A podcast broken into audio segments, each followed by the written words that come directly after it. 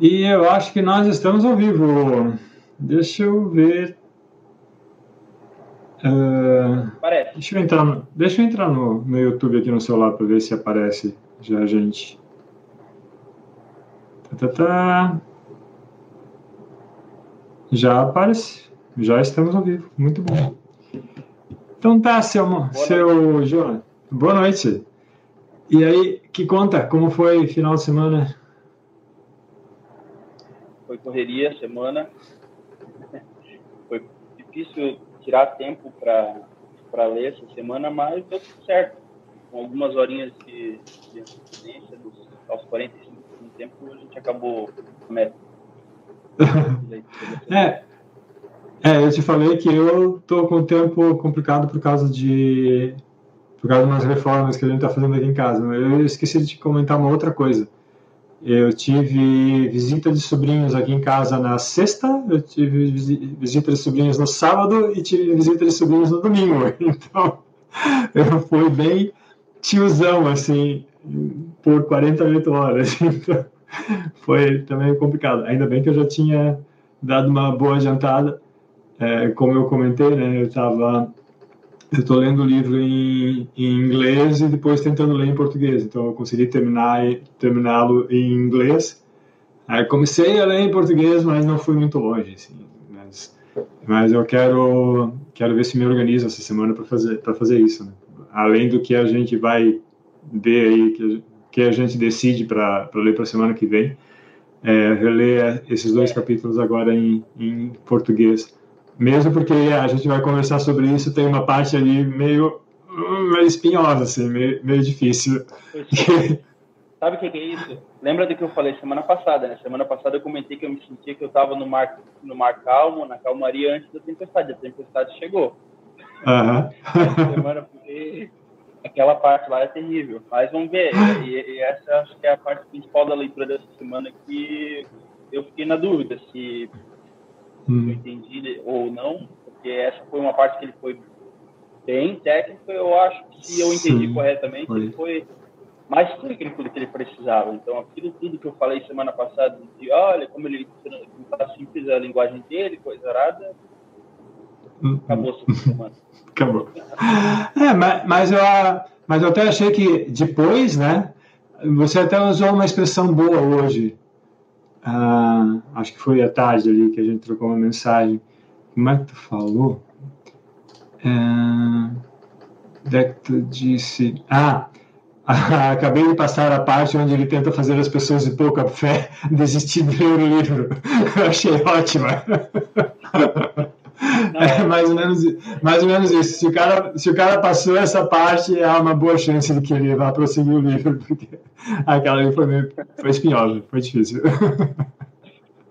Muito legal. É, enfim, eu acho que não tem nem como tentar explicar aqui na live que parte é essa. Só a, pessoa, a hora que a pessoa lê, ela vai uhum. saber que é dessa parte que a gente está falando, porque é incrível. Eu peguei uhum. essa parte e li para minha esposa aqui ela ficou. É, mas, é, mas sabe como é que como é que a gente tem que ler essa parte ali, assim, só tipo dando assim bem por cima, é porque ele vai entrar numa parte mais técnica em que ele começa a falar que ah, tá, é, a coisa A vai causar um efeito alfa, a coisa B vai causar um efeito beta, porque daí P não sei o que, blá blá blá. Ele começa a ele começa a usar, ao invés de usar exemplos de tempo de, de mundo real, assim, né? Tipo, ah, quando o preço da gasolina sobe, para aí não sei o que, aí o transporte, blá, os caminhoneiros. Ao invés de ele ficar nisso, né? Ele começa a usar um linguajar mais técnico, né? E isso ali para... É, e aí para você acompanhar... A, é, tipo, na, na, verdade não é exatamente uma fórmula, né? Tipo, tá, ok, mas não uma fórmula matemática, assim, né? Não é o que as pessoas geralmente vão entender como fórmula, né? É, mas, assim, esse é o tipo de coisa que tu tem que pegar uma folha de papel em branco, um lápis, né? E enquanto tu tá lendo e, des, e fazendo os esquemas, né? Do que ele tá querendo dizer, ah, ah, ó, ó, tá aí, ó, isso aí Você tem que, tem que fazer isso, porque, porque senão tu não segue o raciocínio do cara, não, não tem como, né? Tu não vai conseguir seguir de cabeça, né? A não ser que tu realmente seja assim, é, é bem isso, né? Tu tem que fazer isso, porque senão tu não, tu não vai acompanhar. E aí, é. a, não ser, a não ser que você seja aqueles caras que joga xadrez mentalmente, assim, né? Porque senão é, é, é complicado mesmo. Pelo que eu entendi ali, a gente está falando do capítulo 7, Ação no Mundo, e é logo a, a primeira, acho que é o primeiro ou segundo capítulo ali, ele fala sobre, ele está falando sobre a lei da utilidade marginal e ele vai falar sobre a lei dos rendimentos. Uhum. E aí ele é, é, ele está tentando, ele está está tá explicando a lei dos rendimentos para falar ali no final do capítulo, uh, ah, para atacar uma crítica foi feita a lei dos rendimentos, sendo que essa lei dos rendimentos foi usada de uma forma inapropriada na lei de Malthus. Foi o que eu entendi. Uhum. Então, tipo assim, uhum. o cerne da questão é, não é propriamente entender a lei dos rendimentos que ele está tá explicando ali. É entender que essa lei foi usada na lei de Malthus e que aí, aí, quando eles foram tentar atacar a lei de Malthus, atacaram a lei dos rendimentos. E a uhum. lei tem aplicabilidade na economia, ela é válida na economia, enquanto que a lei de Malthus não. É, é, até é interessante que o que, que eu ia com... ah, eu ia comentar alguma coisa, esqueci. Tá, deixa, dane-se. Daqui a pouco eu lembro. Uh, mas assim, eu é, ah, lembrei. É importante assim lembrar que a gente ainda está na primeira parte do livro, né? Então, deixa eu pegar aqui a parte 1 em que ele fala é, ação humana, né? Ele está falando o que, que é ação humana ainda, para depois começar a entrar, né? Ação, é, pá, eu estou com o índice em inglês. Ação na, no framework da, da sociedade, depois ele vai falar em cálculo econômico, depois ele vai falar catalática, é, catalática é economia, né? na, na sociedade de mercado. Então, aí depois ele vai começar a destrinchar tudo, né? Então, a gente teve a introdução, introdução, introdução mesmo, assim, né? Absurdamente, ah, ó, eu vou falar sobre tal coisa, tá bom, gente? Foi, foi isso. Agora, essa primeira parte é, dá para chamar, assim, uma introdução mais séria, e aí, pelo menos é o que eu estou está me parecendo, né? Na parte 2 é onde ele realmente vai começar a entrar no assunto, né? Certo. Então, a parte 1 um eu... é, a parte 1 um aqui, ela foi, ela foi dividida em sete capítulos, é isso? Isso. Isso. Aí... Sete, é, é, sete capítulos. É o, eu estou com o PDF aberto e o PDF, pare, e o PDF não tem não tem os, os marcadores aqui, daí por isso eu tô meio perdido. tá, ok, achei isso. Dois, é, eu não sei se hum. disso. É, sete é. capítulos, uhum. a gente leu esses sete até agora. Mas vamos lá, uhum. eu, eu entendi, eu não sei se tu viu da mesma forma, mas olha só, é, essa semana eu fiz umas anotações, então ficaram algumas coisas um pouco mais claras para mim. Por exemplo, capítulo 1, que é o agente homem, uhum. ele escreve tudo aquilo que está em torno ali da ação humana, de uma forma mais básica. É, então, tipo, o que é uma ação humana, para que, que ela serve, é, quando o homem age, ele faz diferenças ali entre o que é, é ele, ele, entra em, em, dados pequenos, assim, da, é, o que é uma ação, o que é um instinto, o que, é um, uma, como é que é a outra palavra que ele usa, o que, é um impulso, então ele está falando é, os pré-requisitos da ação, então ele está é, pegando ali as partes que envolvem a ação humana como um todo, né? E, uhum. e começando já a explicar uh, o que, que é a praxeologia. E o que eu esqueci de falar semana passada é que daí a gente falou ali sobre o dado irredutível, né? Tu explicou uhum. bem na semana passada já o que é o dado irredutível. E comentou já sobre o dualismo metodológico. Isso dá muito conteúdo, tem bastante coisa na internet para procurar. Tem uhum. um, tem muitas teorias em cima disso, né? É, saindo ali, nossa, tem um monte de teoria até da, da, da filosofia. É, acho que tem umas quatro linhas principais ali que saem disso.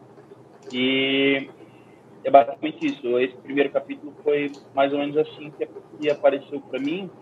É, fala sobre racionalidade, racionalidade, né? É, esse tipo de coisa. Uhum. No capítulo 2, já começa a falar sobre o, o método de como a praxeologia adquire conhecimento, como, qual é o método de, de epistemológico da, da, da praxeologia, né? E como ela uhum. adquire conhecimento, qual é o conhecimento que a praxeologia quer trazer para a gente. É isso que uhum. aborda no capítulo 2. Então, todos esses aspectos ele vai, ele vai é, de uma forma um pouco mais básica, eu acho. Eu acredito que ele vai, vai entrar mais a fundo nisso para frente no livro, porque a todo momento tem citações em que lá embaixo está escrito assim, ah, vê adiante, página 300 e pouco, página 400 e pouco, lá na frente. Né? Então, ou seja, são coisas que provavelmente vai complementar mais a fundo lá na frente. É, e aí ali no capítulo 2 é mais, mais é, ligado à metodologia em si. É, então, é, daria para chamar esse segundo capítulo ali de praxeologia versus história. Né? Uhum. fala bastante uhum. de história uhum. de método histórico, né? E eu, eu, esse é um capítulo que eu achei bem interessante, em vários aspectos legais. E acho que a gente parou mais ou menos na semana passada aí. E a gente uhum. vai começar, a gente abordou um pouco do capítulo 3, que era que uhum. falava ali sobre o polilogismo, né? As muitas Isso. com base em Uhum. É, o, o capítulo 3 ele está criticando a crítica, né? O, o pessoal que o pessoal que, que que arrumou desculpas para criticar a economia é, é o alvo dele no terceiro capítulo. No terceiro capítulo é onde ele está falando, né, por que que o, o, aquilo que os marxistas falam né, não tem sentido, por que que aquilo que os uh, os racistas, né, eles chamam de racistas, os nazistas, né, uh, falam não não tem sentido porque os fascistas, né, os nacionalistas falam não tem sentido. Então ele ele vai tanto que a última parte ali, né, é em, defesa da razão, justamente por causa disso, né? Ele é, teve uma galera que fez uma que se revoltou contra a razão porque a razão não deixava algumas pessoas fazerem as coisas que eles queriam né, digamos assim. É, a, né, a, é, a, a razão explicava por que certas políticas iam dar problema, né, e certas pessoas queriam fazer aquelas políticas, então elas é, atacaram a economia, só que como elas não podiam atacar apenas a economia, né, é, porque, tipo, não ia dar muito certo, eles, eles, é, eles, ata eles atacaram a, todas as ciências, atacaram tudo, dizendo que era tudo coisa de burguês e estava tudo errado, né? Mas o, mas o alvo, mas o alvo era a economia, né? Então ele, ele explica essa parte assim. É, ele fala rapidamente dos hegelianos de esquerda e dos hegelianos de direita. Essa eu achei legal ele ter citado isso. É, quem fala quem explica muito bem essa história dos hegelianos de esquerda e de direita é o Jeffrey Tucker no livro. Uh, como é que é? Uh, tá, eu acho que eu tenho aqui. Esse. Ah, lá. Tá aqui, ó. Coletivismo de direita. Coletivismo de direita. Isso aí. O Jeffrey Tucker. Vamos ver se eu consigo adivinhar. É, não, é que, ah. pelo que eu entendi, ele, ele faz uma dedução ali de que os hegelianos de esquerda vieram se tornar ali os, os marxistas, os coletivistas de esquerda, os marxistas Isso. e os coletivistas, os hegelianos de direita acabaram desembocando ali no nazismo, no fascismo. É, Isso aí. Mas são todos hegelianos. São todos hegelianos. To, to, todos eles são discípulos de Hegel. Porque como o Hegel era um cara assim que não deixava muito claro, né? É, a, as coisas, né? Ele ficava nessa de dialética para lá, dialética para cá. Aí teve gente que entendeu de um jeito, teve gente que, que quis entender de outro, e aí, né? É onde o pessoal se partiu. Aí teve a galera lá defendendo o regime monárquico, né? Teve a galera, é, né, o pessoal da direita, né? É, defendendo o status quo, que era o, o governo da época, a igreja e, e tudo mais, né? Porque eles achavam que isso era uma coisa boa, nacionalismo era uma coisa boa, né? É, que, deve, que, o mundo deveria ser assim mesmo, blá blá blá. Então, é, essa turma é os hegelianos de direita, e os hegelianos de esquerda é a galera que achavam que não, isso não era legal, porque isso trazia exploração, que de certa forma estava certo, né? Isso trazia. É, né? Tipo, isso não era justo em vários aspectos lá, eles até estavam certos em, em algumas críticas, né? E os de direita também estavam certos em alguns pontos tal, mas, é, mas eles também estavam errados em várias coisas, e, e aí é onde a galera, surgiu a galera dos nacionalistas e a galera dos marxistas, né? É, nesse, nesse esse, esse livro do Jeffrey Tucker, para quem quiser entender melhor essa, essa história assim de esquerda e direita num contexto um pouquinho mais moderno, assim, né, pós a Revolução Francesa, eu acho animal, assim, o Jeffrey, o Jeffrey explica super bem, muito, muito bom, assim, muito legal. Tanto que foi a, foi a, ba, tanto que foi a base da, da minha palestra falando sobre fascismo. Eu puxei, meu, um monte de material desse livro aqui para fazer aquela palestra.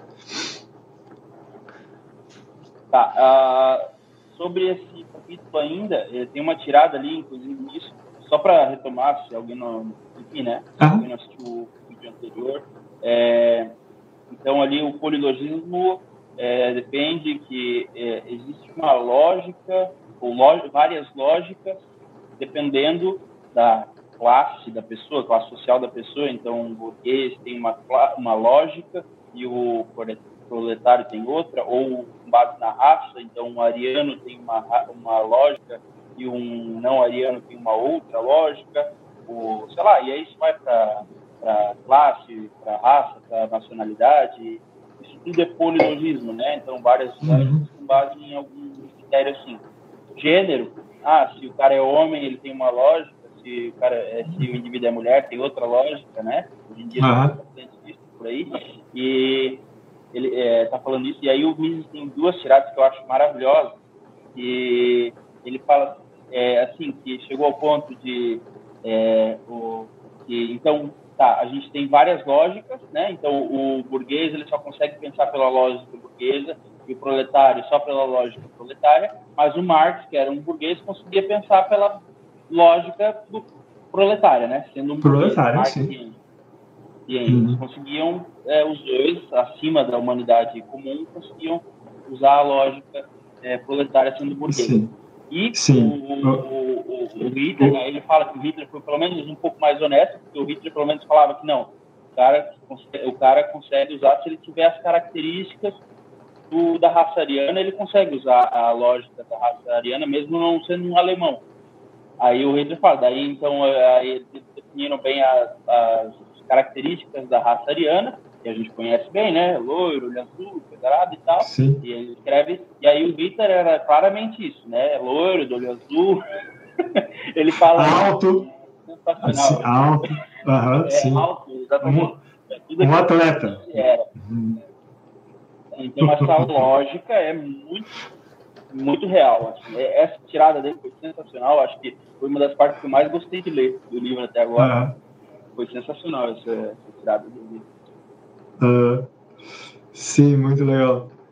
Uh, eu estou vendo aqui se tem alguma parte que eu destaquei nessa nesse capítulo, mas não, não tem nada aqui. Eu destaquei só umas coisas mais para frente. Tá, capítulo 4. Ah, ah eu, eu achei interessante essa parte aqui que ele fala da, da escala de valores, né?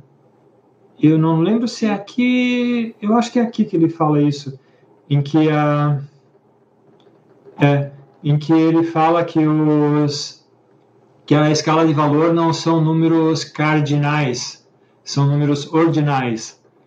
Então, é, eu acho que é um pouco mais para frente, eu acho, mas é Será? por aí, é perto.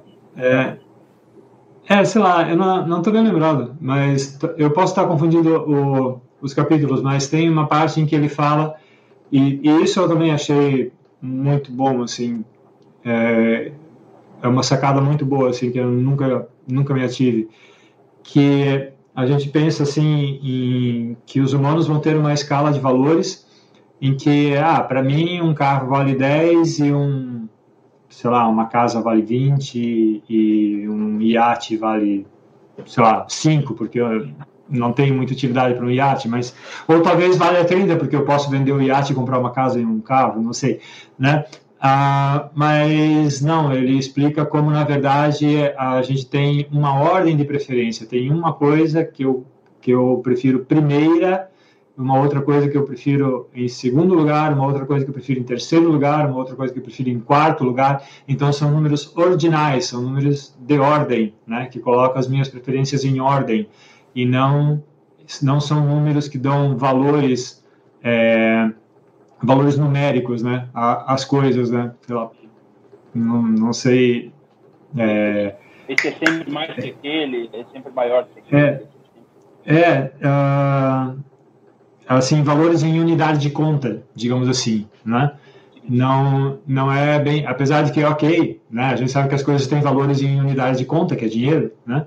Mas mas assim a gente não tem essa unidade de conta na cabeça. Não é bem assim que a coisa funciona. É, a gente tem ordens de preferências. E obviamente essas ordens de preferência mudam de pessoa para pessoa e a minha ordem de preferência agora é diferente do que era há 20 minutos quando eu estava com fome e dei uma bocada no sanduíche. Então é, isso fica isso fica o tempo todo mudando para as pessoas. É, e assim foi foi, resumindo, foi uma sacada que eu achei super legal, assim. Isso, eu também gostei dessa sacada. E uma das, das explicações mais. É, como é que eu vou dizer? Uma das melhores explicações visuais que eu vi desse tema, desse, desse assunto, assim, foi no, no canal Visão Libertária. Eu não vou lembrar qual é o vídeo, nem qual é o assunto. Uhum. sei que uma hora eles, eles precisaram, num vídeo teórico, abordar. Uh, a parte ali de, de, de, oferta e demanda. E aí eles fizeram um gráfico daquele de oferta e demanda, aquele das duas dois eixos, curva e, e como ele altera. Eles fizeram um gráfico daquele que se mexe. Ele fica se mexendo, assim, mudando. E aí, usando aquilo ali como exemplo, tu consegue formar a imagem de tipo a cabeça humana, um, um indivíduo tem bilhões daqueles gráficos para cada coisa mudando o tempo todo. Uhum. E é assim que ele é com base nesses bilhões de gráficos ali que mudam a todo instante, a cada milésimo de segundo dentro da cabeça dele, é que ele vai tomar as ações. Então, isso também entra naquele, naquilo que a gente falou semana passada da, de, de não, absolutamente não ter como prever é, como um ser humano vai agir em determinado, hum. é, em determinada ocasião, em determinada situação pode apontar uma tendência, mas jamais prever fazer uma previsão. Isso ele aborda mais na frente ali no capítulo da, da incerteza, se eu não me engano. Mas é, uhum.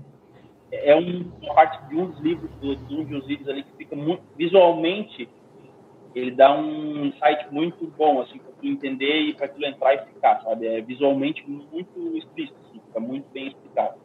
E outra coisa, no capítulo 4, uma coisa que eu achei legal é que ele fala, ele fala ali que. É, eu não lembro agora qual bem o contexto, mas ele fala que não, é, que não é feito juízo de valor quando, quando tem uma escolha, quando a praxeologia analisa é, alguma ação humana, ele não diz se aquela ação uhum. é boa ou, ou ruim, ou se ela é ética ou moral, ou coisa assim. Ele só diz uhum. por que, que foi feita aquela ação. Ele só analisa os motivos daquela ação, né? E o que foi que aconteceu ali para aquela ação. Aconteceu, enfim, ele não faz juízo de valor se aquela ação é moral ou, é, ou não, se é ética ou não, enfim.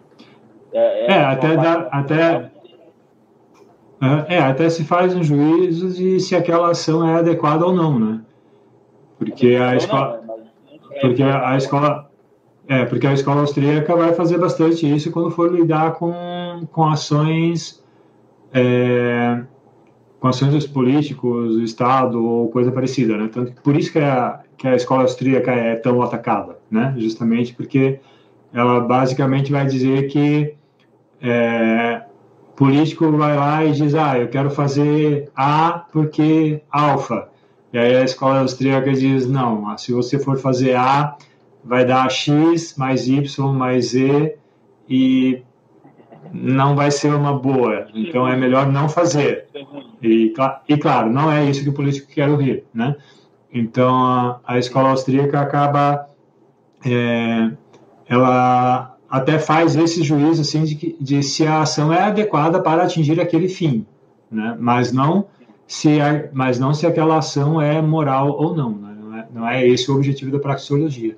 Isso daí é o objetivo de filosofia, daí já é outra outra outra doutrina, né? É, é. Hum. Bem legal. Uh, capítulo 5. Tempo. Tem uma sacada boa aqui no tempo também. Ele fala. Onde ele fala de a diferença entre lógica, uh, a lógica formal, que a gente está acostumado. Assim, eu sou programador, tá, gente? Então, eu tenho um pouco mais de eu tenho um pouco de familiaridade com lógica que é que as pessoas, as outras pessoas talvez não vão ter, né? Mas assim, no mesmo que no quando você está fazendo uma, um programa, por exemplo, né, você sai dizendo ah, A vai ser B e né, você sai fazendo um monte de, de coisas e essas coisas acontecem num tempo pré-determinado, né? A, a lógica, ela na verdade funciona de uma forma um pouco diferente. A lógica é simultânea.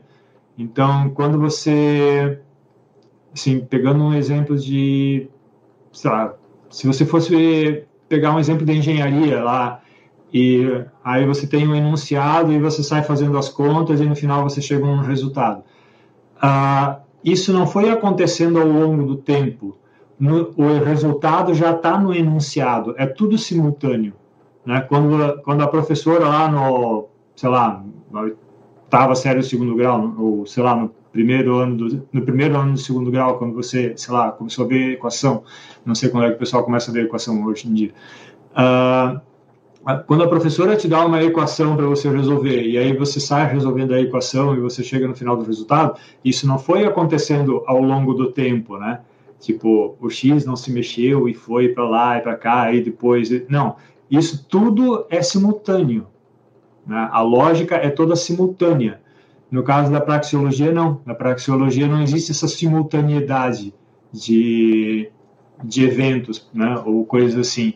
Então, você, você pensa em fazer uma ação e depois né? E aí você vai fazer a ação, e aí quando você está fazendo a ação, o teu pensamento já foi, e o teu presente logo se torna o teu passado, e o tempo está correndo. É, ele fala nisso, né, de que o, o presente é uma linha imaginária ideal, né, que separa o, o passado do presente. Uh, então, pode ter, ele pode ter um tamanho diferente ali, uma, uma pode pode ser arbitrada dependendo da situação. Tem presentes que são maiores que alguns. Ah, sim. Ah, é, ele, dá um, ele dá um exemplo lá, quando você fala. Eu não lembro exatamente qual, qual os exemplos que ele dá, mas ele diz assim: se você falar que ah, hoje em dia as pessoas são mais propensas a fazerem tal coisa. É um presente diferente do motorista que diz: ah, agora ainda não é hora de virar o carro. Né? É, esse, é. O presente no motorista é um presente muito mais curto do que quando você fala, ah, neste século em que nós estamos vivendo as coisas, né? é muito diferente você falar neste vídeo que nós estamos fazendo, são presentes diferentes, né? Mas o, mas o presente em que nós estamos vivendo é uma linha muito fina, né? É uma, é uma linha ideal, né? É, porque o presente já se tornou passado e o que eu falei já foi, então, ele, ele fala um pouco dessa, dessa parte do presente. Eu achei legal também ele elucidar essa, essa parte de que a lógica e a, e a matemática, né, a, elas são simultâneas. O, o resultado já está no enunciado. É só você precisa chegar até ele, né? Você precisa fazer uma dedução e chegar até lá. Mas ele já está lá, né? E no caso da, da praxeologia, não. A, a, tua ação vai gerar um resultado que vem depois. Assim, né? não, não existe simultaneidade entre, entre a ação e o resultado, anotei, por exemplo. Brusque, eu anotei uh, o mesmo ponto, exatamente o mesmo ponto, só que eu fiz de forma bem mais simplificada. Eu não diria mais simples, mas bem mais simplificada. E... Ah, mas manda, manda, manda lá que provavelmente a tua explicação vai ser mais clara do que a minha. Diga lá. Não, é, é, mas assim, eu tornei, eu tornei num pensamento simples assim para é, como é que eu vou dizer, para que eu pudesse entender e gravar de uma forma eficaz e guardar. É, uhum. E aí, assim, é, eu já ouvi várias vezes o pessoal falar assim, ah, que a música é a matemática ao longo do tempo. E aí o Mises uhum. ali praticamente, na minha visão, ele está falando que é, a lógica, ela, é, ela falou, o tempo não é um fator na lógica, ele não, não, ele não é um fator ali implícito na lógica, mas é como se fosse a praxeologia é quase como se fosse a lógica ao longo do tempo, porque a praxeologia é lógica, mas ela tem o tempo como um fator inclusive, eu estou sendo meio redundante, porque ali está exatamente isso, né? É, o tempo como um fator praxeológico. O tempo é um fator praxeológico. Então, é, mais ou menos, é, basicamente isso. É, ele chega a dizer isso, que a diferença entre a lógica e a praxeologia é que na praxeologia o tempo é um fator. Foi basicamente hum. é, esse ponto que eu, que eu anotei, era isso que eu queria comentar também sobre esse capítulo. E é hum. isso desse capítulo foi só o que eu anotei. tá bom, tá ótimo.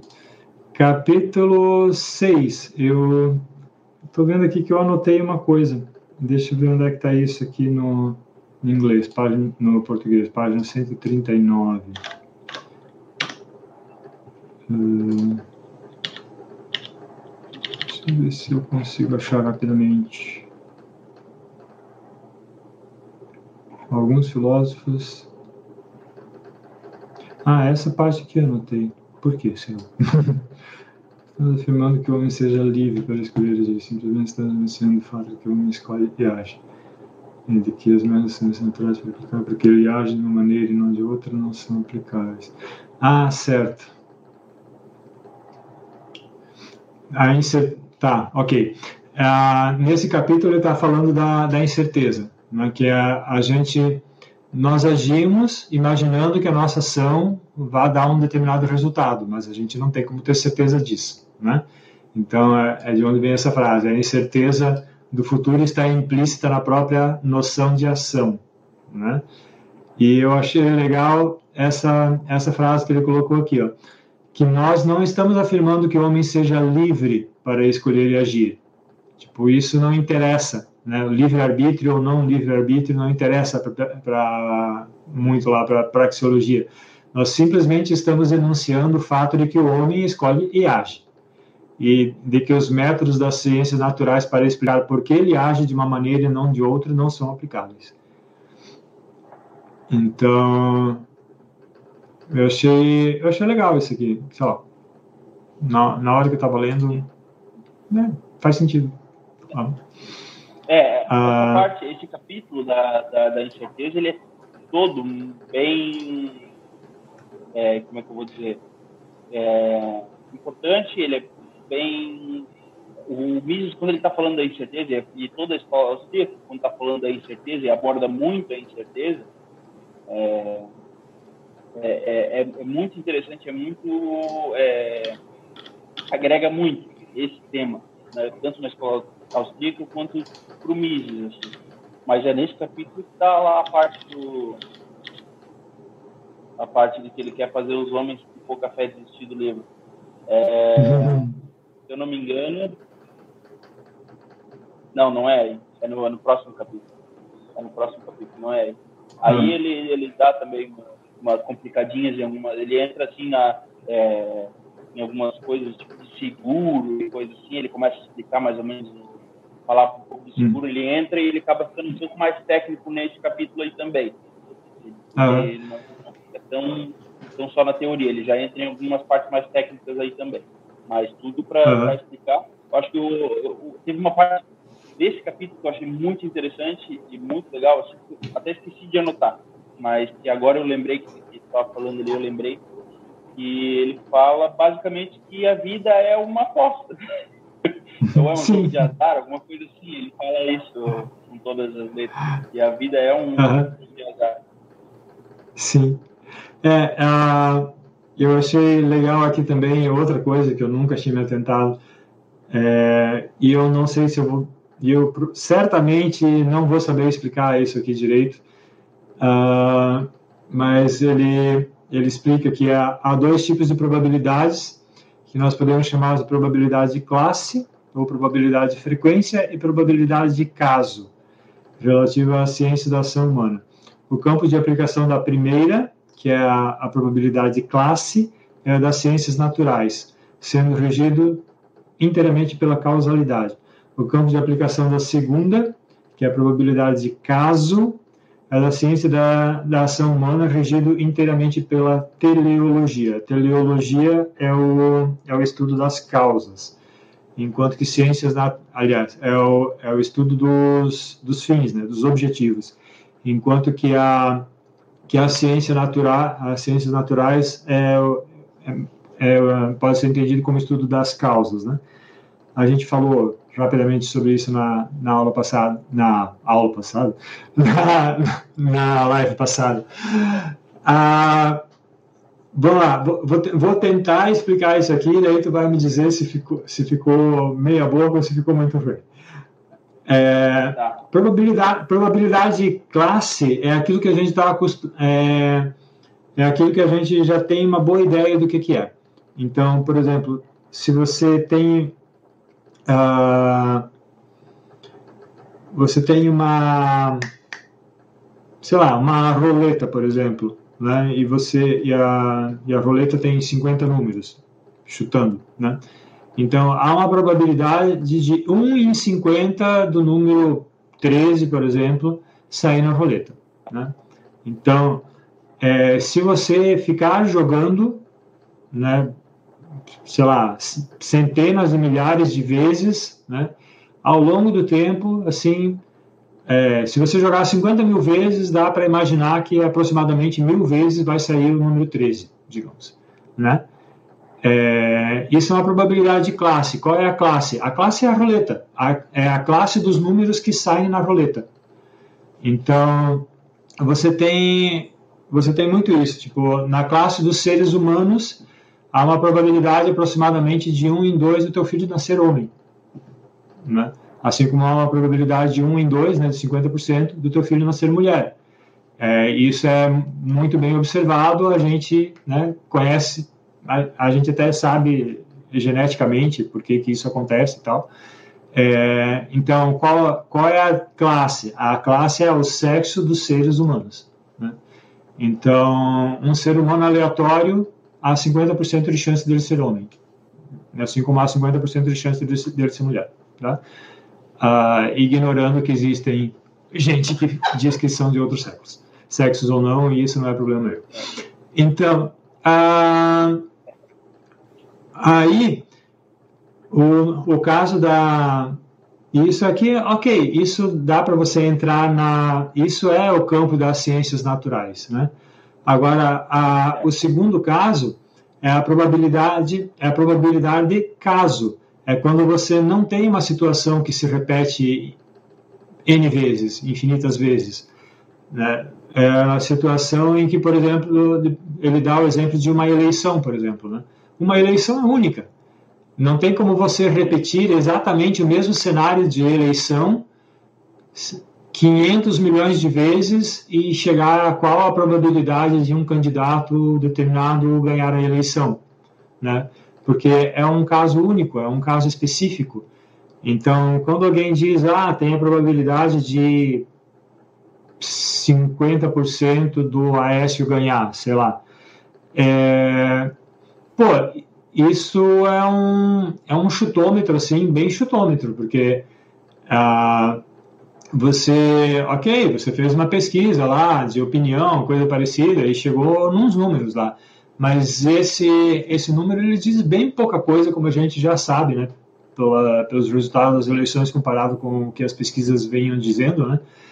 Uh, essa e esse caso de, de, probabilidade ele tem muito pouco de ciência, ele é bastante achismo, assim. Então ele faz uma ele faz uma distinção muito boa entre isso, entre probabilidade de, de classe ou probabilidade de frequência, né? Eventos que acontecem frequentemente, né? E aí com isso a gente consegue ter uma ideia de que ah, há uma chance de, sei lá, Blumenau inundar uma vez a cada 10 anos, né? Uh, então a gente, a gente, já, já tem mais ou menos essa ideia, assim. Uh, mas no caso, mas quando você tem casos muito específicos, aí, pô, já, já, já foge bastante da, da, da, probabilidade que você estuda, né, quando você vai estudar estatística na faculdade. Né?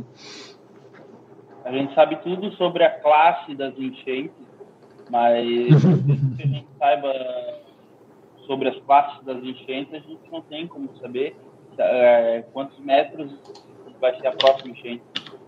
Sim, porque a, pro... é, porque a próxima enchente vai ser uma enchente específica, não tem como a gente é, é prever. É, quando ele está falando ali da, da, da, da, probabilidade de classe, é, assim, eu sei que eu, eu vi, na hora que eu estava lendo, eu vi algumas diferenças, mas tanto a probabilidade de classe e a probabilidade de caso, para mim, é, ainda fica meio confuso para mim quando que é uma ou quando que é outra. Isso ficou meio confuso para mim. Tanto que é um, uma parte do livro que eu anotei para revisitar quando eu tiver tempo, para uhum. entender melhor. Mas é, eu já tenho algumas impressões da leitura que eu tive dessa parte, que é vou tentar explicar do, do meu jeito para tentar chegar na conclusão que eu vi dele ali. Uh, uhum. Então, na probabilidade de classe, ali a gente tem uh, quando fala, por exemplo, da Mega Sena, sei lá, uma loteria, uh, e a gente, uma loteria em que a gente joga dos números 1 e 60, a gente sabe que qualquer número que eu pegar do número 1 ao 60, eu sei que ele faz parte de uma classe da mega da loteria, faz parte daquela uhum. classe. Eu não sei mais nada sobre isso, só sei isso. É, eu não sei qual número vai sair ou coisa no sentido. E eu não posso é, é, como é que eu vou dizer, é, é tudo que eu sei sobre a, aquilo ali é a classe dele. E a probabilidade de caso, ele usou, eu acho até esse exemplo, que é quando duas equipes estão jogando, uma azul e uma branca, a azul ganhou todas as 10 partidas que jogou contra a branca, então a gente sabe tudo sobre os casos, da, que o Azul ganhou todas as vezes, mas a gente não, não, não tem como saber se o próximo jogo vai ser o Azul que vai ganhar. A gente não tem nenhuma informação uhum. sobre isso. Então isso está no campo da incerteza e aí é, nessa probabilidade de caso a gente não sabe nada. Então a gente sabe tudo sobre aqueles casos, mas é, a gente não pode. E aí eu acho que o grande. É, eu acho que não, nem sei se essa parte é a mais importante de conseguir distinguir qualquer probabilidade de caso, qualquer de classe, mas eu acho que o ponto importante, focal ali, que ele que ele está dando importância, pelo menos é o que pareceu para mim, é que a gente não pode tomar a parte como todo e o todo como a parte. Né? Uhum. Só porque a gente sabe ali o que, a, o que aconteceu é, naquele caso específico, não quer dizer que sempre vai acontecer aquilo. É quase como se fosse que ele estivesse falando aquela aquela lei, aquela frase que os investidores sempre falam, de que é, lucro passado não significa lucro futuro. É, é, mais ou menos nesse sentido que eu levei a coisa, isso que eu entendi. Mas é uma parte que eu, eu tive que passar para conseguir dar tempo de ler, mas que ainda não ficou extremamente bem claro para mim. Hum. É uma parte é. que eu entendi mais ou menos por cima, mas preciso revisitar. Hum. É, isso aí é, é realmente a gente está chegando no a gente está pegando uns capítulos ali que eles precisam ser lidos com mais atenção, né? É, esse Tipo, tem que, tem que ler com calma, assim. E eu quero ver se eu consigo pegar a partir dessa, dessa semana e realmente separar um tempo, tipo, sei lá, uma hora do, do dia para parar e ler com calma, né? Porque a gente deixa, tipo, ah, não vou... Hoje não deu tempo, amanhã não deu tempo, aí depois da manhã não deu tempo, daí tu vai... É, aí tu acaba lendo um monte de coisa é, e não pega muito bem. Né? Eu, eu achei legal que onde, onde ele fala aqui no na, na probabilidade de caso, né? Probabilidade de caso significa conhecemos alguns dos fatores que determinam o resultado de um evento, mas existem outros fatores que também podem influenciar o resultado sobre os quais nada sabemos.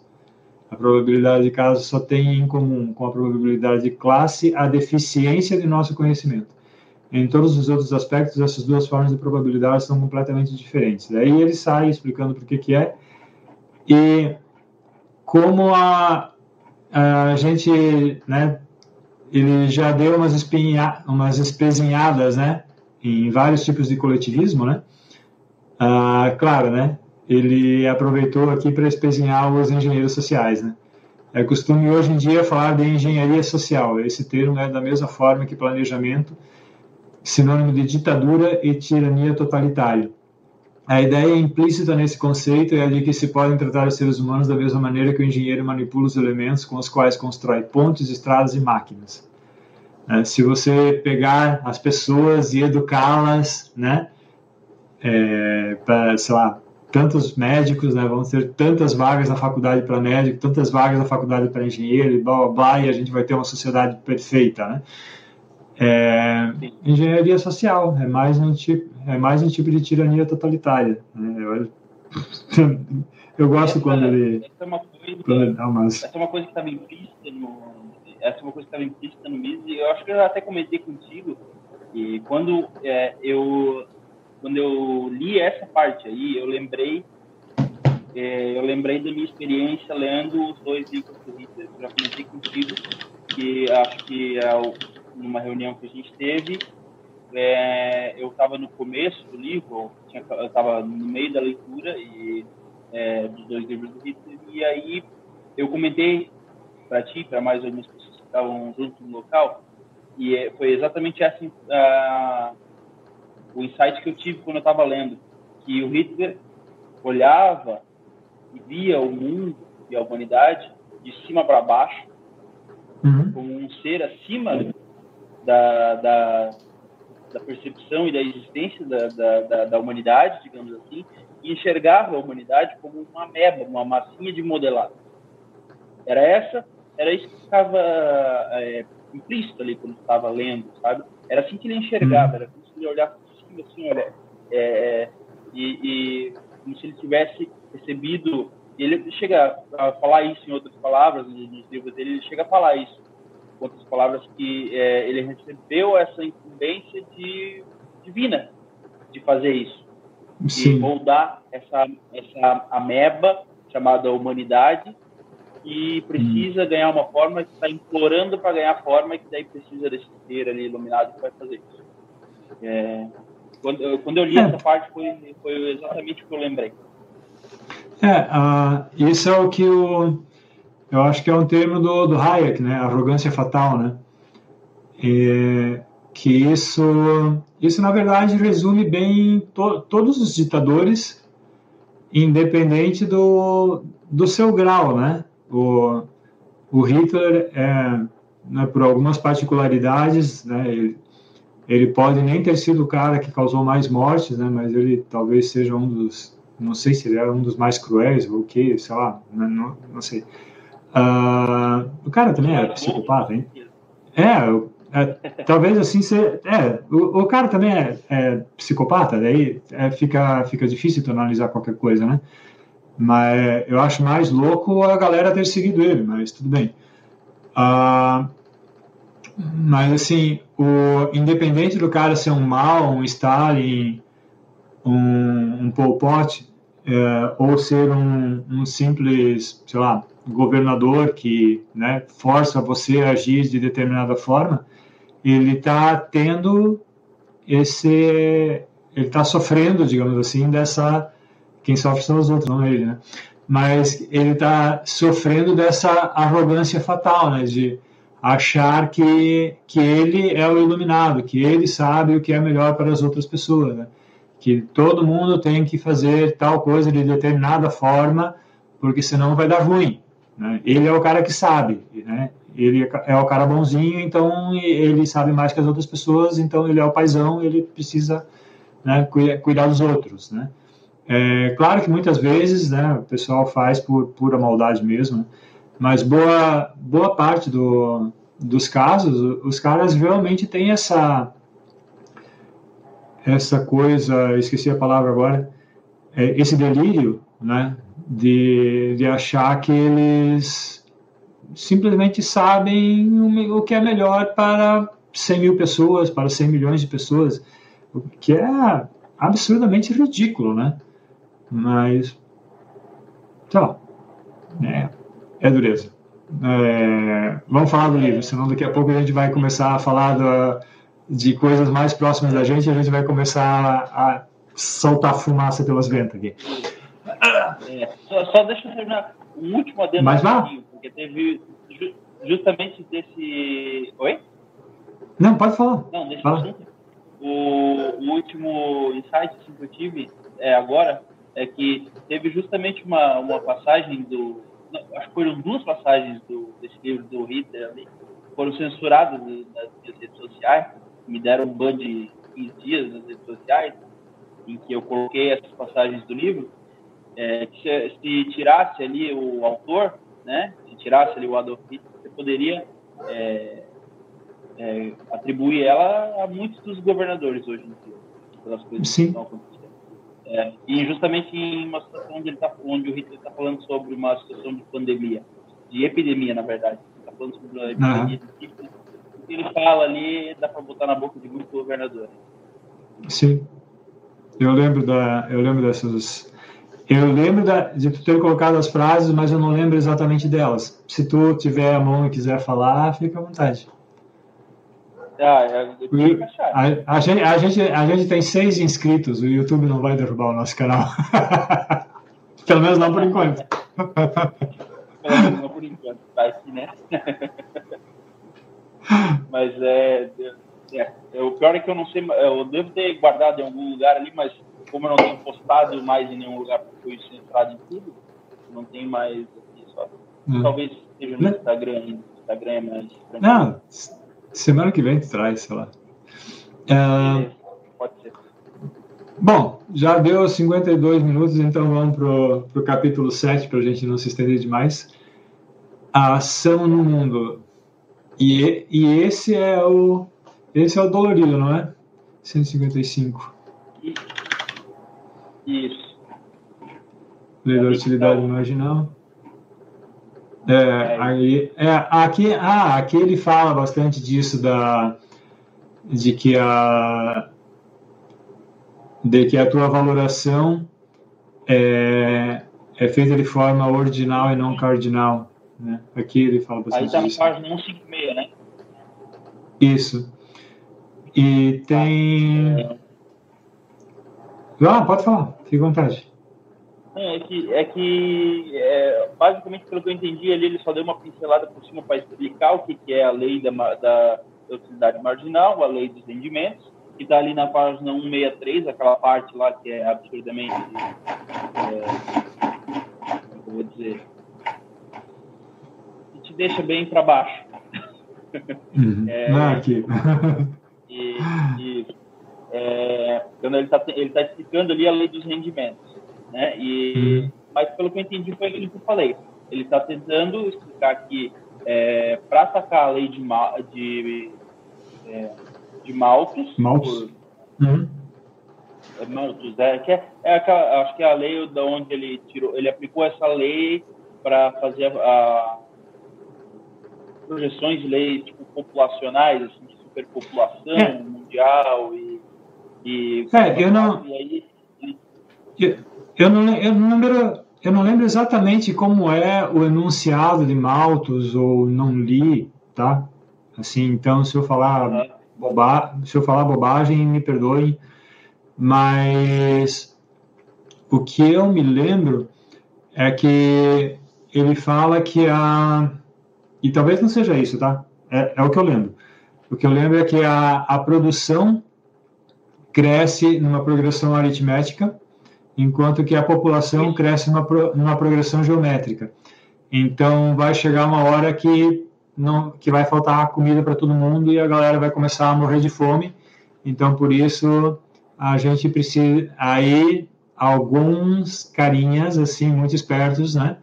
Uh, chegaram à conclusão de que não, então, como vai faltar é, comida para todo mundo, a gente tem que começar a matar os mais feios, os mais pobres, os, mais, os deficientes, os negros, os não arianos, os sei lá, né? É. Uh, e a, porque a gente precisa, porque a gente precisa deixar o mundo para as pessoas superiores, né? Então o, o Malthus deu também uma desculpa para genocídios, né? Infelizmente. Né? É, a, a, além dele estar, além dele estar, além dele estar completamente errado, né? É, aí o, o, que eu entendi é, ele, ele explica primeiro essa parte aí onde, é, onde é complicado de entender, é, se tu tem a, em mente a fórmula, a fórmula da, é uma fórmula que ela é usada para o pessoal, o pessoal da agricultura usa muito, para falar de terra e coisa e tal, e da produção, é, enfim, é, é bem usado. Quando eu achei aquela fórmula, quando eu cheguei nessa fórmula, eu consegui entender essa parte aí. Eu acho que eu uhum. consegui entender, pelo menos. E aí, é, eu entendi, e aí eu entendi que ele estava explicando a lei dos rendimentos para dizer, ó, essa lei aqui, ela é importante para a economia, ela foi utilizada ali na lei de Malthus, e aí o pessoal vai atacar a lei de Malthus e acaba atacando essa lei. Como se essa lei fosse de todo ruim, ou que não fosse aplicável, coisa e tal, por razões políticas, apaixonar, é, alguma coisa assim, essa uma expressão assim ele usa. Então foi basicamente isso que eu tirei dessa parte, assim, então foi mais ou menos uma tentativa de defesa da, da lei da, da lei de rendimentos, da lei marginária. Ele usa ah. e, é, tudo que eu pesquisei, tudo que eu achei sobre isso tinha mais ou menos a ver com, com a parte ali da agricultura e ele fala sobre isso. De, ele fala sobre agricultura. Sim. É. é o, o mesmo exemplo que ele dá é, pode ser tranquilamente utilizado na, na, na indústria ou em qualquer outro lugar. Né? É, bem, é bem legal. Uh, então, assim, só para fazer um resumo rápido, né? E vamos ver também se eu vou saber fazer isso direito. Mas a lei da util, mais utilidade marginal é basicamente que, se a gente for pegar o caso de uma pessoa, né? É, para cada para cada item a mais de uma determinada coisa que eu quero, é, a minha satisfação vai reduzindo. Então, por exemplo, digamos que eu queira, eu esteja com muita sede. Então, é, vamos pegar unidades goles de água, né? Então, um gole d'água eu vou valorar pra caramba. O segundo gole d'água, um pouquinho menos, mas ainda bastante. O terceiro, ah, o centésimo gole d'água, eu já não estou mais nem aí para ele, né? Porque eu já saciei a minha sede. E, uh, eu até nem quero mais, porque eu já estou de barriga cheia, né? Já já já estou com a bexiga estufada, né? Então você, então vai a a utilidade de, de alguma coisa, né? Vai diminuindo, né? Tipo, ah, eu quero muito ter um Porsche, mas depois do vigésimo Porsche aqui só está ocupando espaço na minha garagem, não quero mais, né? Vou vender essa porcaria. Então, é, então é, resumindo, seria basicamente isso, né? A lei do, dos rendimentos é uma é mais complexa, né? Tem tem a ver com o trabalho humano, tal. Não vou tentar explicar. É, se tu quiser falar, fica à vontade na parte da, Aí... parte da agricultura ali, é, só por cima, assim, a lei dos rendimentos, é, a, é, a aplicação da agricultura, pelo que eu entendi, é, tu tem uma porção de terra, 50 metros quadrados. Digamos, o, o, um dos fatores da, da, da, produção ali nessa, nessa, nessa porção de terra é uh, os insumos e coisas assim. tu não conseguindo aumentar a porção de terra, tu vai conseguir aumentar a tua, os teus rendimentos, aumentando, por exemplo, a quantidade de trabalhadores, digamos assim. E uh, vai colocar o primeiro um trabalhador a mais, vai aumentar a tua produtividade, o teu rendimento. Quando tu botar o segundo trabalhador a mais, vai aumentar, mas já não vai aumentar tanto quanto aumentou o primeiro. Quando tu botar o terceiro, vai aumentar, mas já vai aumentar menos que o segundo e que o primeiro. E assim vai. Essa uhum. é a lei dos uhum. Isso aí. Uh, e aí ele inclusive fala que essa, isso não é uma isso não é uma fórmula muito simples, porque você pode ter um momento em que uh, você consegue aumentar a tua produção, tipo, uh, com dois trabalhadores a mais, mas com um trabalhador a mais não, não vai dar, né? Tu não, tu não vai conseguir, não vai fazer, um trabalhador a mais não vai fazer diferença, mas dois vai. Aí, talvez depois disso, um trabalhador a mais faz diferença. Aí, para você dar mais um salto de produção, talvez agora você precise de quatro, né? Então, isso não, não tem, assim, uma, é, isso é muito particular da, de cada caso, do, né, de cada planta fabril ou cada, ou cada coisa que tu estiver produzindo, né? Não é, não é assim tão simples. Porque, porque também depende, né? Tu vai ter que contratar X trabalhadores para operar uma determinada máquina, né? Ou você, ou você vai precisar de espaço na tua, na tua fábrica para colocar essa máquina. Então, a coisa é, é bastante complicado, né?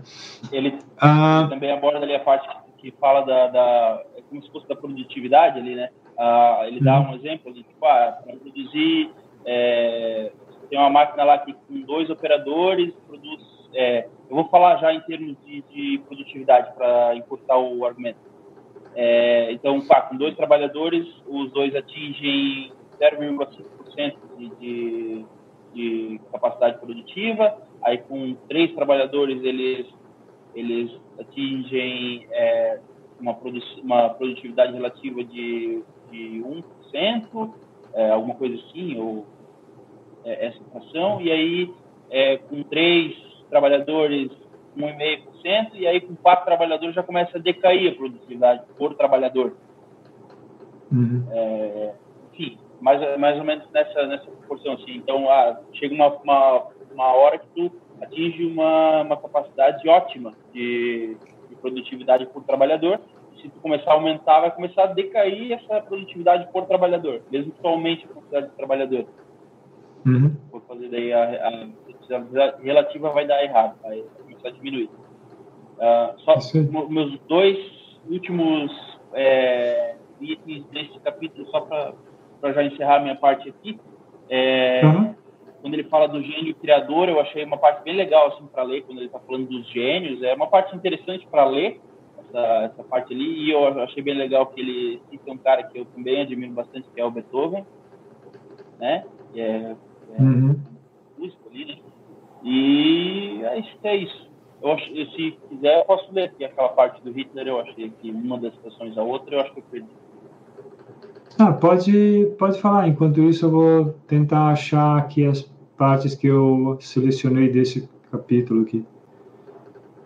Tá, a frase que eu tenho aqui, é a primeira que eu tinha uma que era um pouco mais específica, mas ele está falando, contexto assim, em geral, ele está falando da epidemia de sífilis que deu na Alemanha lá uma época, e aí ele está falando de como combater a epidemia, como os governantes erraram a combater a pandemia, e aí ele larga essa frase aqui, que é a liberdade individual deve ceder o lugar à conservação da raça.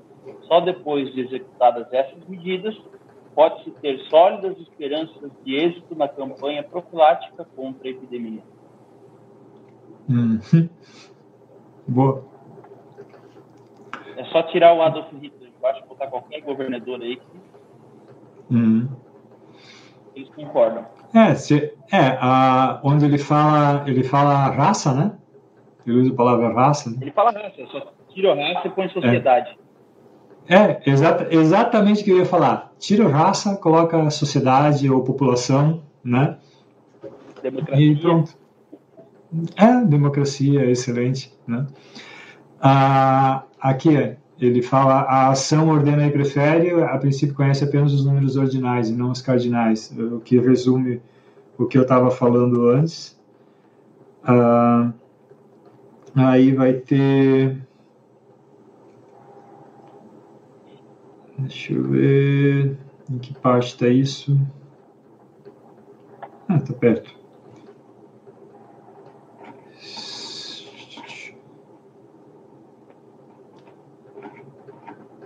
Seu agente homem. Como é que diz aqui?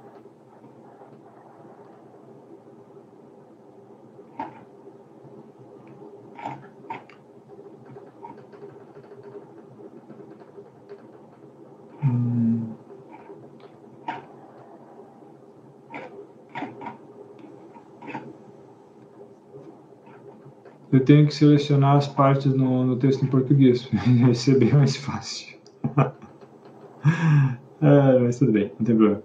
Uh, mas assim, o que ele diz, a noção, a noção de utilidade na praxeologia, uso subjetivo do valor, na terminologia dos, dos mais antigos economistas austríacos, precisa ser muito bem distinguida da noção tecnológica de utilidade.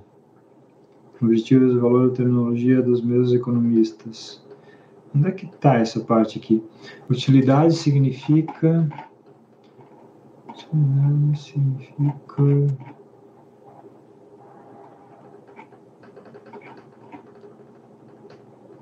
Não, deixa.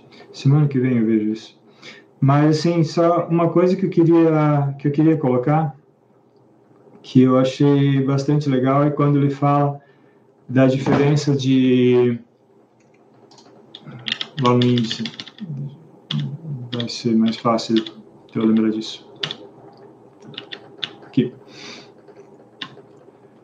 Aqui, quando ele fala do, do trabalho imediatamente gratificante e trabalho imediatamente gratificante.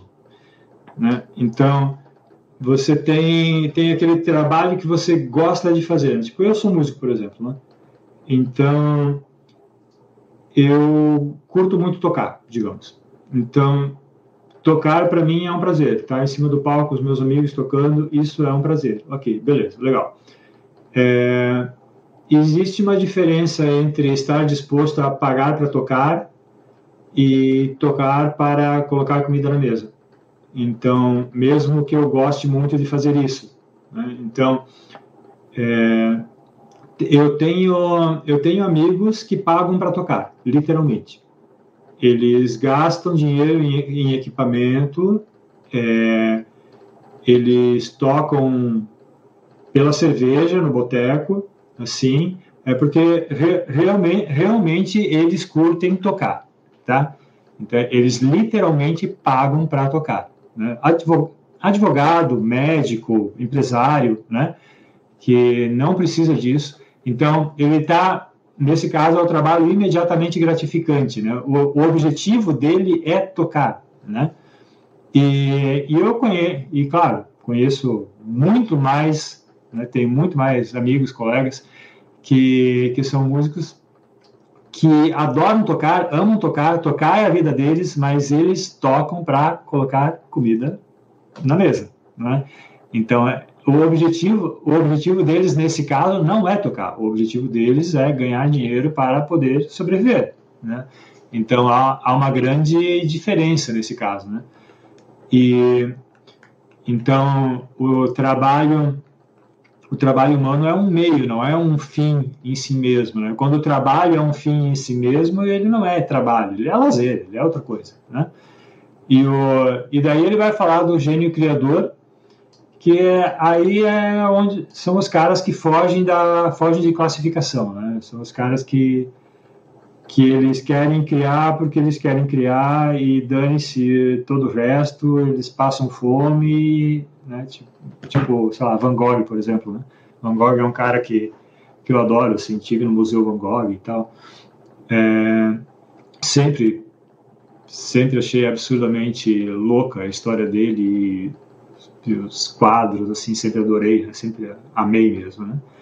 Então, é, pô, o cara, o cara até tudo bem, ele provavelmente até tinha algum problema mental, né? Não, não se sabe muito bem, mas tanto que, né? A princípio se suicidou, tal, depressão, sei lá, o que mais ele tinha. Uh, mas assim, o, o cara, tipo, o negócio dele era pintar, ele curtia aquilo de uma, de uma forma assim que que era que era muito louco assim. E aí não ganhou dinheiro pintando, né? Morreu pobre, o irmão dele que dava uns trocados para ele de vez em quando e foi levando a vida assim até que até que faleceu, né? Ou por suicídio, não se sabe muito bem como foi essa essa história nunca foi muito bem contada, né? Então é aí até o, o Mises gasta ali umas duas páginas falando que o gênio criador daí já é uma coisa assim meio à parte, assim, né? Você tem, o você tem o trabalho como um fim, você tem o trabalho como um meio e você tem o gênio criador, que daí, pá, é, é, é difícil falar desse cara, né? É a parte, então, é, ele fala, é, hum. ele separa essas coisas. E, e realmente, e, e assim, eu, eu até achei legal que ele mencionou, como eu disse, ele, o Beethoven, que eu curto muito, e Beethoven é, é um cara, assim, que é, além do, do, que ele criou como música e, e, ele foi uma pessoa assim que é, as coisas dele me, me, inspiram, a história dele e eu curto muito. Uh, uhum. Até o momento cultural agora assim que é aquela tem aquilo que é tido como o, é, o testemunho não é a, quando a testamento de Beethoven, se procurar testamento de Beethoven, você vai achar esse texto, que na verdade não é um testamento, mas é uma carta que ele escreveu para os irmãos dele. E esse testamento é, é absurdamente incrível. E acho que o que o Mises quis dizer naquele, naquele nesse capítulo, nesse capítulo do Gênio Criador, está tá escrito nas próprias palavras do Beethoven naquela carta. Essa carta vale demais a leitura. É, eu com ela de vez em quando.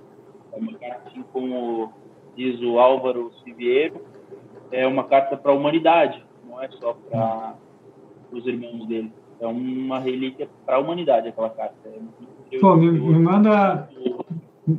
Eu não, conheço, eu não conheço isso. Me manda um link depois. Me manda para eu Cara, dar uma olhada. Eu vou te mandar, eu vou te mandar em, vídeo e tal depois, mas pessoal que, se um dia alguém assistir isso aqui e tal, tem já até narrado bonitinho no especial é. de Natal do Brasil Paralelo, tem isso aí.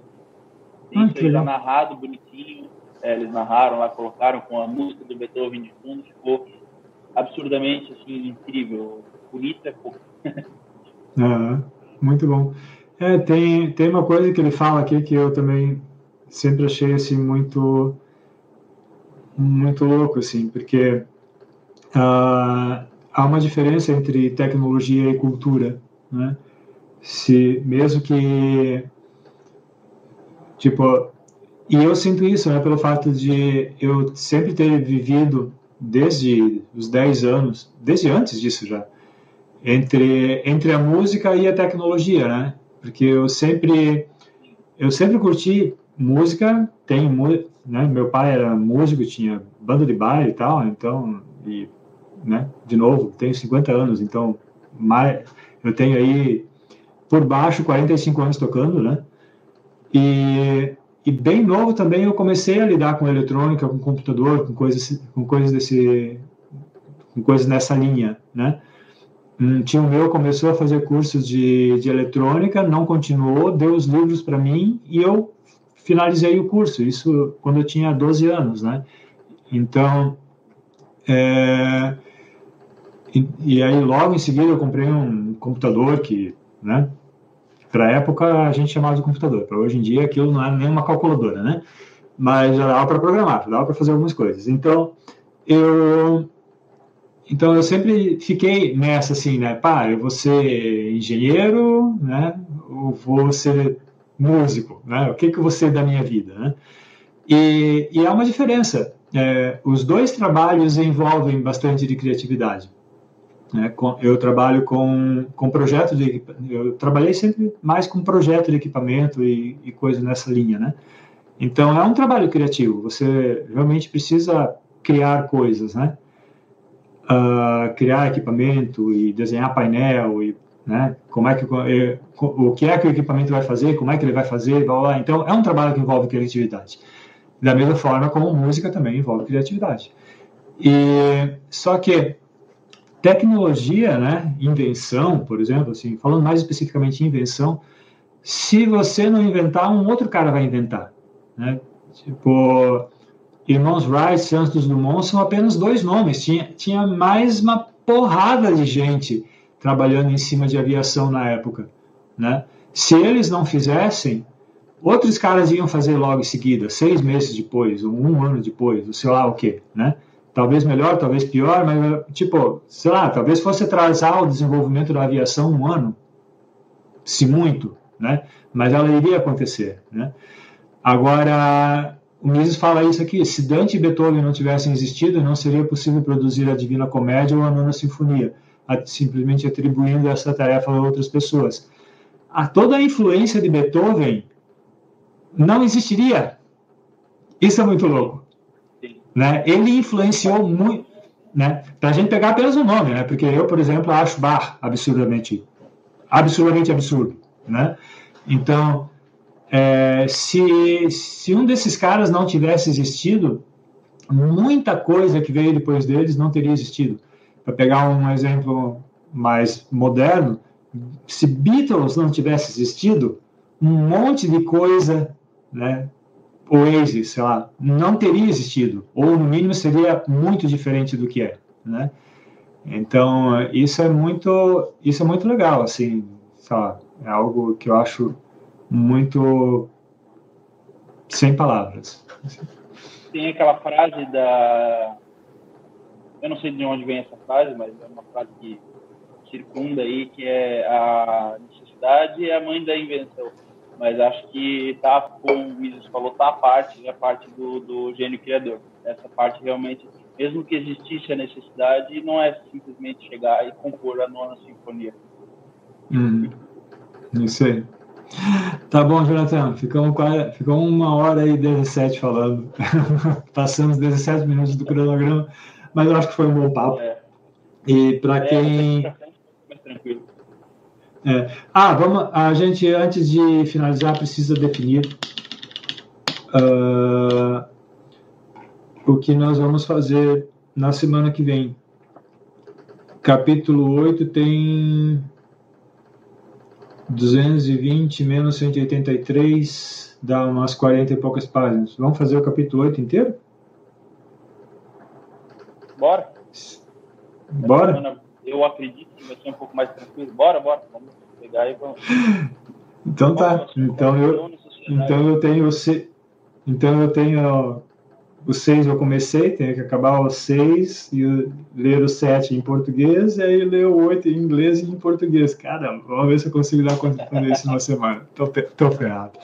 Não, se eu não conseguir, eu leio só em português aí. Se eu ver, se eu ver que vai ser demais, mas eu até tô, eu, eu até tô fazendo, eu tô fazendo essa questão de, de ler em, em inglês, porque quando a gente acabar esse projeto do, de ler Ação Humana, eu quero ler o Homem, Economia e Estado, que só tem em inglês. Então, acho que daí, né, tipo, lendo o Ação Humana em inglês e em português, eu vou estar bem preparado para ler o, o Homem, Economia e Estado, só em, né, que só tem em inglês mesmo, não tem opção de português. Então, é por isso também que eu estou fazendo isso. Uh, então, tá bom, Jonathan. Nos vemos semana que vem online e não online, a gente bate papo por aí. Fechou? Boa semana, final de semana. Valeu. Um abraço. Um grande abraço. Abraço para todo mundo que ver, for ver esse vídeo algum dia e bye bye. Até mais. Isso aí, valeu, abraço.